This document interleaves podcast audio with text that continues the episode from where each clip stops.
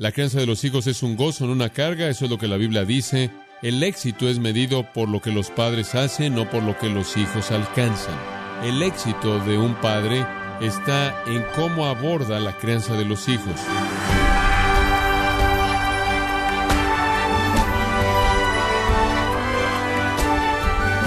Le damos las gracias por acompañarnos en su programa Gracias a vosotros con el pastor John MacArthur.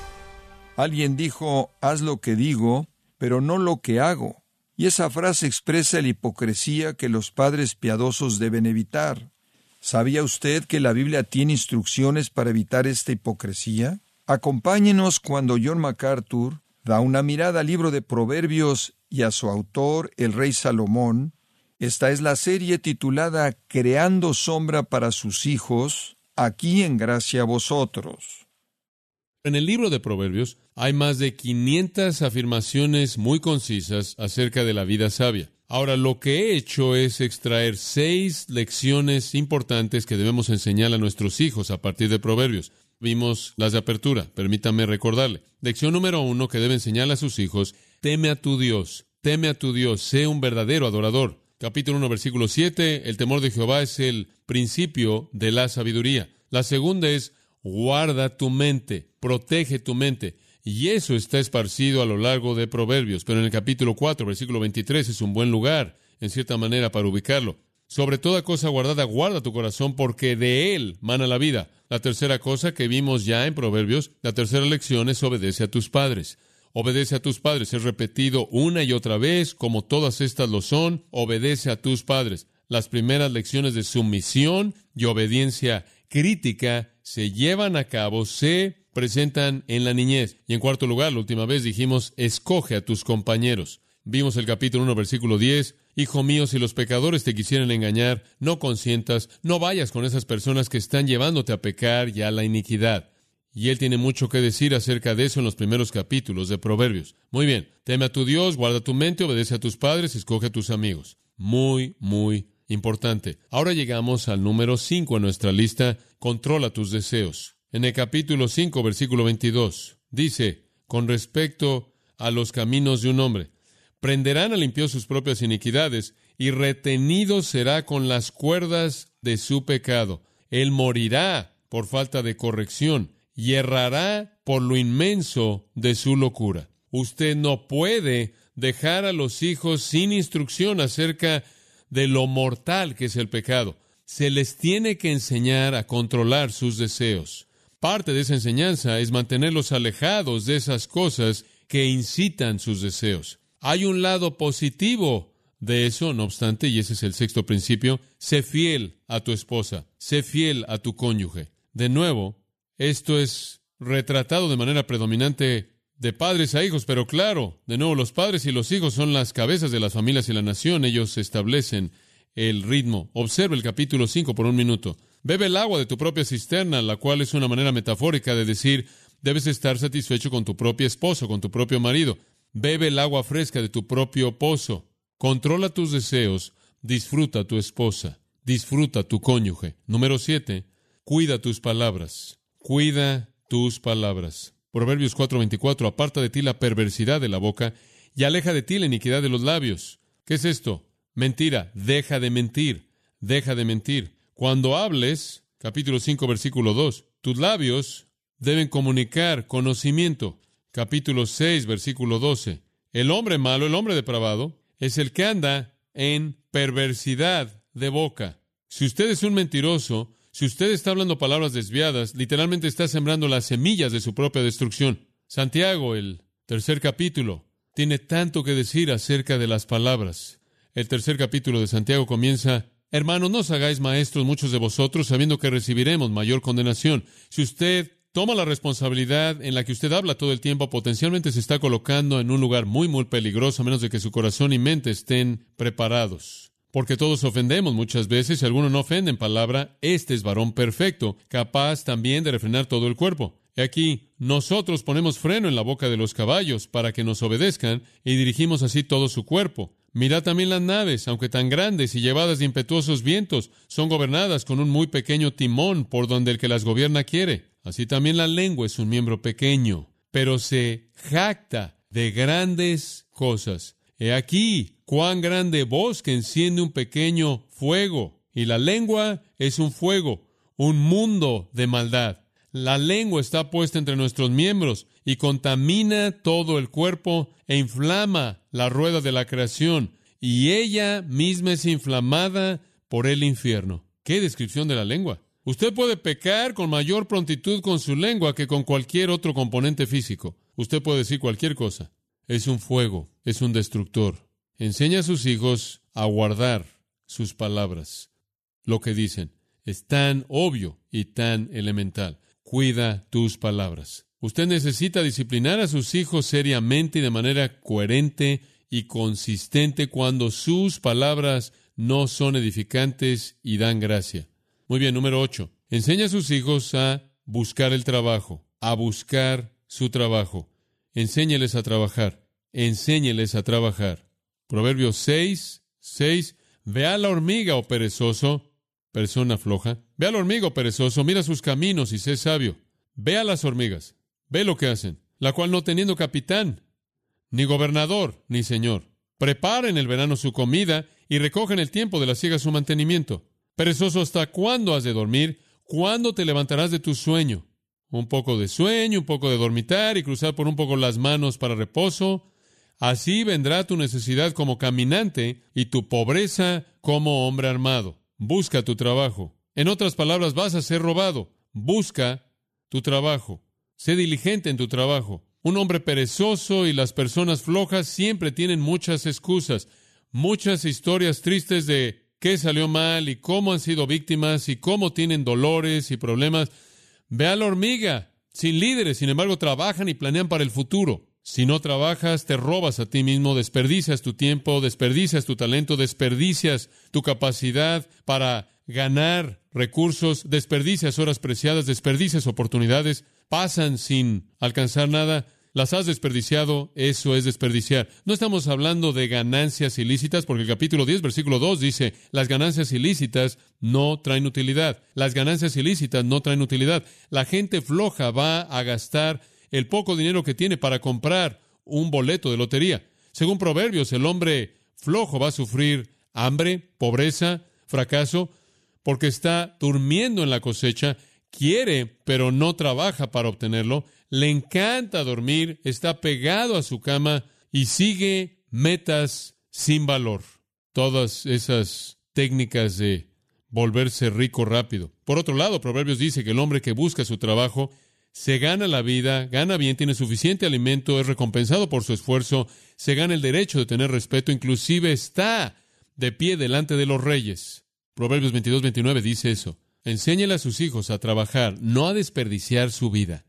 Enséñeles a trabajar. Eso no quiere decir que todos tienen que conseguir un trabajo. Enséñele a sus hijas a trabajar en el hogar, a que sea una mujer de Proverbios 31 y hacer todo lo que sea posible con todas sus capacidades y que sean diligentes para el beneficio de la familia y la honra de Dios. Número 9. Enseña a sus hijos a administrar su dinero, administrar su dinero. No sea necio con el dinero capítulo 3 de Proverbios, versículos 9 y 10. Honra a Jehová con tus bienes y con las primicias de todos tus frutos, y serán llenos tus graneros con abundancia y tus lagares rebosarán de mosto. Aquí está lo primero que usted hace al administrar su dinero, honre al Señor. Honra al Señor. Usted honra al Señor. Usted comienza al dar las primicias al Señor. Y después hay consejo que es muy práctico ya se le ha dicho eso que si usted trabaja duro, usted va a tener suficiente. Si trabajas duro, va a prosperar. Si trabajas duro, vas a ser rico, vas a vivir una vida plena. Todos hemos oído eso. Pero específicamente hay algunas cosas con las que debes tener cuidado al administrar tu dinero. Aquí hay una en el capítulo 6, versículo 1. Hijo mío, si salieres fiador por tu amigo, si has empeñado tu palabra a un extraño, te has enlazado con las palabras de tu boca, y has quedado preso en los dichos de tus labios, haz esto ahora, hijo mío, y líbrate, ya que has caído en la mano de tu prójimo, ve, humíllate y asegúrate de tu amigo, no des sueño a tus ojos, ni a tus párpados adormecimiento, escápate, como gacela de la mano del cazador, y como ave de la mano del que arma lazos. Bueno, ¿qué es eso? No seas aval o firmes junto con alguien una deuda para alguien más. No hagas que todos tus bienes dependan de cómo conduce alguien más su vida. No hagas eso. Esto no prohíbe la generosidad, esto prohíbe la insensatez. Ciertamente puedes usar tu dinero a tu discreción, y si sabes de alguien que tiene una necesidad, le das lo que necesita. Y puede haber ocasiones en las que se puede hacer un préstamo de manera razonable. Inclusive Jesús dijo, deberías haber colocado tu dinero en el banco y haber ganado interés. Y si lo estás colocando y ganando interés, el banco lo está presentando ahí para ganar ese interés. Entonces Jesús afirmó eso. Pero lo que esto está diciendo es, no coloques tu dinero en el control o bajo el control de la mano de alguien más. Tu administración es tu administración. Cuida de tu propia obligación financiera. Y si te has metido en una situación en la que eres responsable por la deuda de alguien más, ve con esa persona y salte de esa relación. Salte. Porque ahora lo que Dios te ha dado está dependiendo de la discreción de alguien más. Negocia un trato lo más rápido que puedas, es lo que los versículos 4 y 5 están diciendo. Salte por ser un aval o el que responde por un extraño. Eso no significa que no ayudarás a tus hijos o a alguien que es cercano a ti, pero no haces esto con personas que no conoces. Además, observa el capítulo 13, versículo 22. Enséñale a tus hijos esto. Un buen hombre deja una herencia.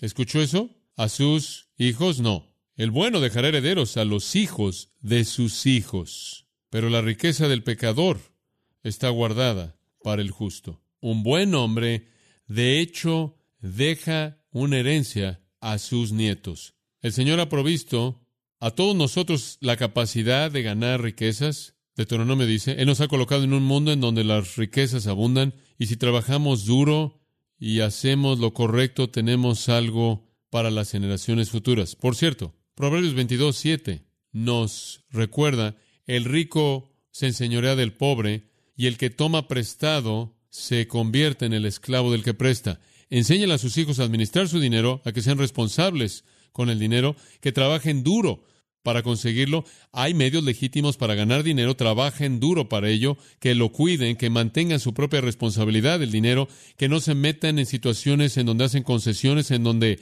la conducta de alguien más afecta su dinero, que controlen su dinero para honrar al Señor y comienza al darle las primicias a Él. Cuida de tus obligaciones financieras inmediatamente, salte de deudas y deja una herencia. Después, número 10. Y más podría ser dicho acerca de todos estos, únicamente le estoy dando en cierta manera el panorama general. Sirve a tus vecinos, sirve a tus vecinos. En medio de que seas sabio con tu dinero, todavía eres llamado a amar a tu prójimo como a ti mismo. Leímos eso, ¿no es cierto? En Levítico. Y sirve las necesidades de tu prójimo. Observa el capítulo 3, versículo 27. No te niegues a hacer el bien a quien es debido cuando tuvieres poder para hacerlo. Si alguien tiene una necesidad y tienes los recursos, es tu obligación, hazlo. Tienes el poder de hacerlo. No digas a tu prójimo, anda y vuelve y mañana te daré, cuando tienes contigo que darle. No intentes mal contra tu prójimo, que evita confiado junto a ti. No. Si tiene necesidad y tienes la provisión, satisface su necesidad. Sirve a tu prójimo. No discutas, no te rehusas, no digas, voy a pensarlo, voy a regresar cuando tienes los recursos contigo. Lo único que va a hacer que la vida sea difícil para ti si vives cerca? El versículo 31 dice, no envidies al hombre injusto, ni escojas ninguno de sus caminos. Jamás tengas envidia de personas que resuelven problemas con la violencia. Jamás resuelvas problemas con la violencia, porque Jehová abomina al perverso, mas su comunión íntima es con los justos. La maldición de Jehová está con la casa del impío, pero bendecirá la morada de los justos.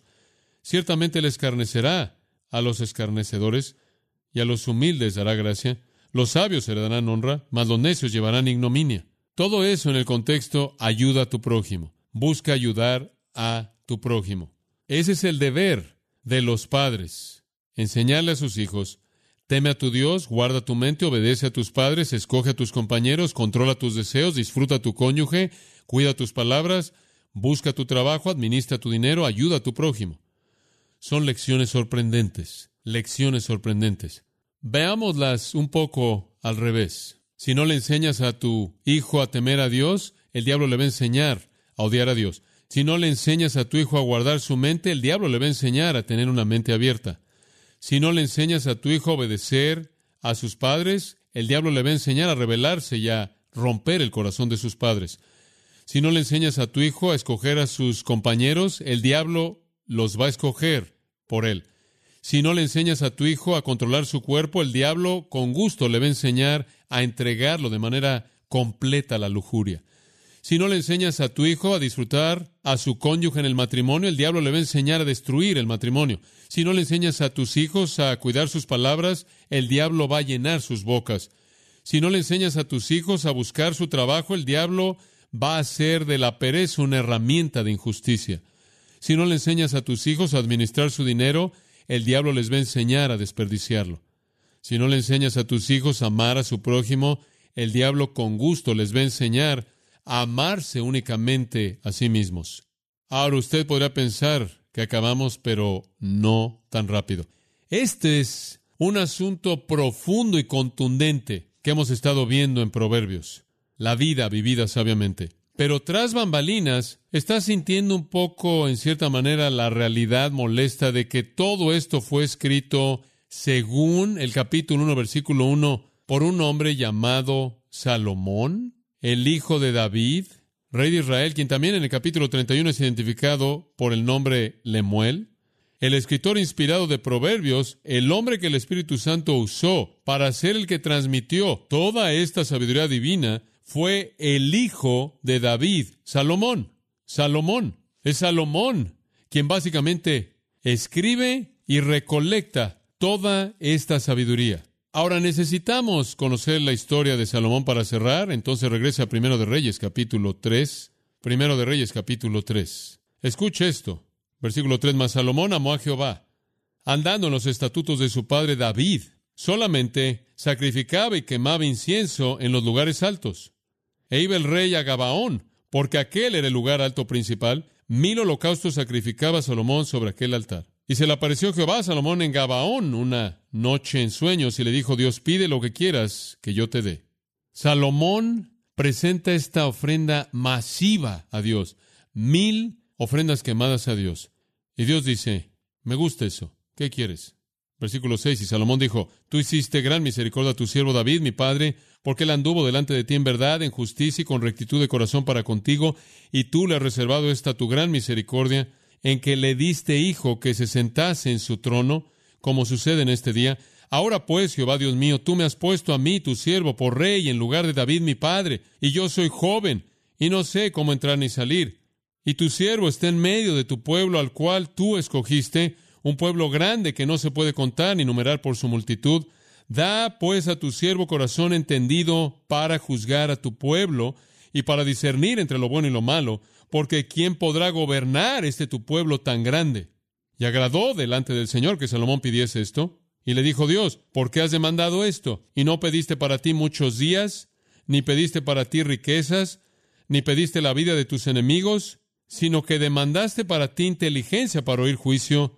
He aquí, lo he hecho conforme a tus palabras, He aquí que te he dado corazón sabio y entendido, tanto que no ha habido antes de ti otro como tú, ni después de ti se levantará otro como tú, la persona más sabia que jamás había vivido. Y aún también te he dado las cosas que no pediste, riquezas y gloria, de tal manera que entre los reyes ninguno haya como tú en todos tus días.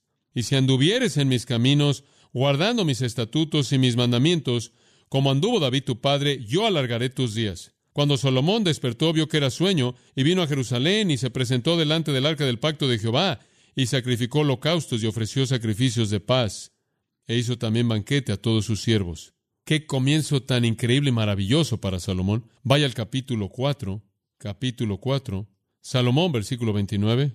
Y Dios dio a Salomón sabiduría y prudencia muy grandes y anchura de corazón, como la arena que está a la orilla del mar. Era mayor la sabiduría de Salomón que la de todos los orientales y que toda la sabiduría de los egipcios. Aún fue más sabio que todos los hombres, más que Tan, Esraíte, que Emán, Calcol y Darda, hijos de Maol, hombres sabios.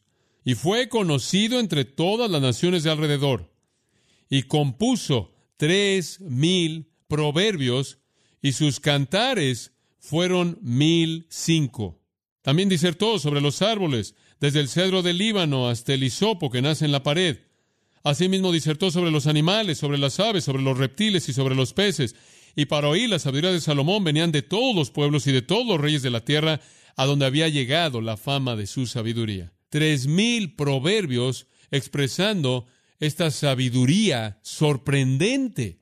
Más de 500 de esos tres mil están contenidos en el libro de Proverbios, junto con algunos proverbios de otros escritores que él recolectó, junto con el capítulo 30 de un hombre llamado Agur, el cual está incluido. Salomón también escribió el Salmo 72 y el Salmo 127. Él escribió el libro de Eclesiastés y Cantar de los Cantares. Proverbios es una mina de oro de teología bíblica explicada en justicia práctica, en pensamiento y acción por parte del hombre más sabio que jamás vivió y encima de eso él fue inspirado por el Espíritu Santo. El mensaje general es este. Aquí está la sabiduría. Si vives sabiamente, Dios va a hacer que vivas más tiempo, que prosperes más, que experimentes mayor gozo y satisfacción y te va a bendecir. Si no aplicas esta sabiduría y vives de manera insensata, vas a sufrir vergüenza y muerte. Esos dos temas están entrelazados a lo largo de Proverbios, sabiduría e insensatez. Al principio de su vida, Salomón estuvo casado con una mujer de Shunem. Shunem está cerca de Jezreel, en la parte sur de Galilea.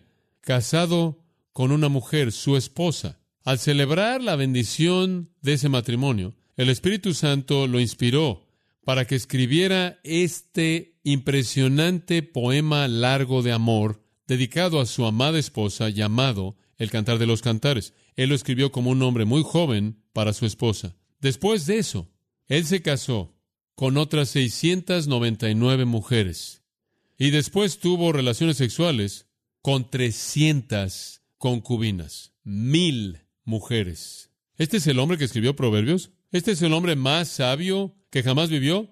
¿Cómo terminó su hijo? Un desastre. ¿Le sorprende a usted eso? Roboam rechazó a Dios. Capítulo 12 de Primero de Reyes se reveló una historia triste, triste. ¿Cómo es posible que un hombre con toda esa sabiduría, que pudo escribir todo eso, un hombre que supo lo que era tener un amor justo hacia una mujer y escribió el cantar de los cantares y la belleza de eso, ¿cómo es posible que él pudiera tener mil mujeres, setecientas esposas. Salomón fue un hipócrita. Él fue un hipócrita. Y pienso en amabilidad hacia él. El Señor le dio una oportunidad más para una palabra final. Y él escribió Eclesiastés. Al final de su vida, él miró hacia atrás y vio su vida y su insensatez. Y él escribió Eclesiastés, lo cual significa el predicador. Las palabras del predicador, el hijo de David, rey en Jerusalén. Eso es lo único que usted necesita saber. Vanidad de vanidades, dice el predicador. Vanidad de vanidades, todo es vanidad. Ese es el post-mortem de su vida. Desperdicio, vacía, inútil. Su vida entera fue vacía, vacía, vacía, vacía. Por once capítulos en Eclesiastés, él mira hacia atrás al calendario y repite la vaciedad de su vida miserable. Un hombre que conoció tanta sabiduría y que vivió la vida de un necio absoluto, pero él llegó al fin correcto. El capítulo final de Eclesiastés, el legado final de Salomón, escuche sus palabras. Acuérdate de tu Creador en los días de tu juventud, antes que vengan los días malos. Acuérdate de tu Creador en los días de tu juventud, antes de que vengan los días malos. Acuérdate de Él.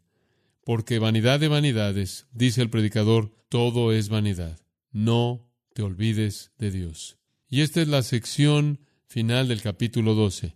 Además de ser un hombre sabio, y cuanto más sabio fue el predicador, tanto más enseñó sabiduría al pueblo, e hizo escuchar, e hizo escudriñar, y compuso muchos proverbios. Procuró el predicador hallar palabras agradables, y escribir rectamente palabras de verdad. Tres mil proverbios y mil cinco canciones. Las palabras de los sabios son como aguijones, y como clavos hincados son las de los maestros de las congregaciones, dadas por un pastor. Ahora, hijo mío, a más de esto, se ha amonestado. No hay fin de hacer muchos libros, y el mucho estudio es fatiga de la carne. El fin de todo el discurso oído es este. Teme a Dios y guarda sus mandamientos, porque esto es el todo del hombre. Porque Dios traerá toda obra a juicio, juntamente con toda cosa encubierta, sea buena o sea mala.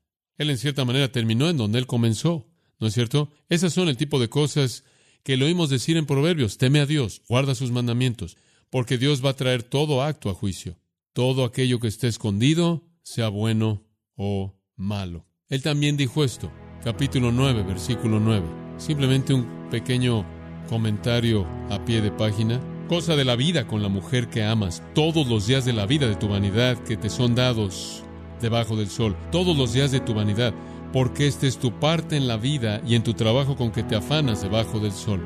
Disfruta de la vida con la mujer que amas. Literalmente, él estaba dándole la espalda a todo lo que él había hecho de su vida tan vacío.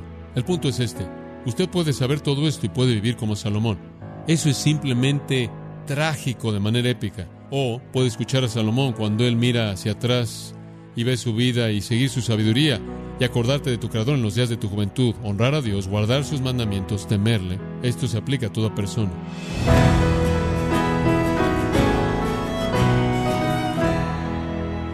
Ha sido el pastor John MacArthur extrayendo riquezas de la teología bíblica del libro de Proverbios para aplicarlas en la vida de sus hijos, instruyéndoles a que vivan una vida justa y piadosa. Parte de la serie titulada Creando sombra para sus hijos, aquí en gracia a vosotros.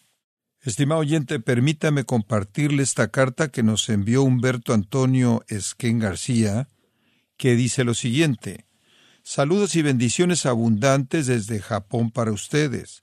Doy gracias a Dios por vuestro ministerio tan único y excelente. Agradezco y oro por este ministerio. Atentamente, Humberto Esquén. Bueno, le damos las gracias a Humberto Esquén por su amable carta. Comentarle que nos alienta a saber cómo Dios está obrando en nuestros oyentes a través de su programa y desde luego la palabra de Dios aquí en Gracia a vosotros. Si tiene alguna pregunta o desea conocer más de nuestro ministerio, como son todos los libros del pastor John MacArthur en español, o los sermones en CD que también usted puede adquirir, escríbanos y por favor mencione la estación de radio por medio de la cual usted nos escucha en gracia a vosotros. Es importante conocer no solo el país y ciudad de donde usted nos escucha, sino también la radio. Para quienes contactan nuestro ministerio por primera vez, pueden solicitar una copia del mensaje de promoción sin costo alguno, un mensaje por oyente únicamente. Si usted vive en los Estados Unidos o Puerto Rico, escríbanos a Gracia Vosotros, P.O. Box 4000, Panorama City, California 91412. O puede escribirnos a través del siguiente correo electrónico radio arroba gracia.org.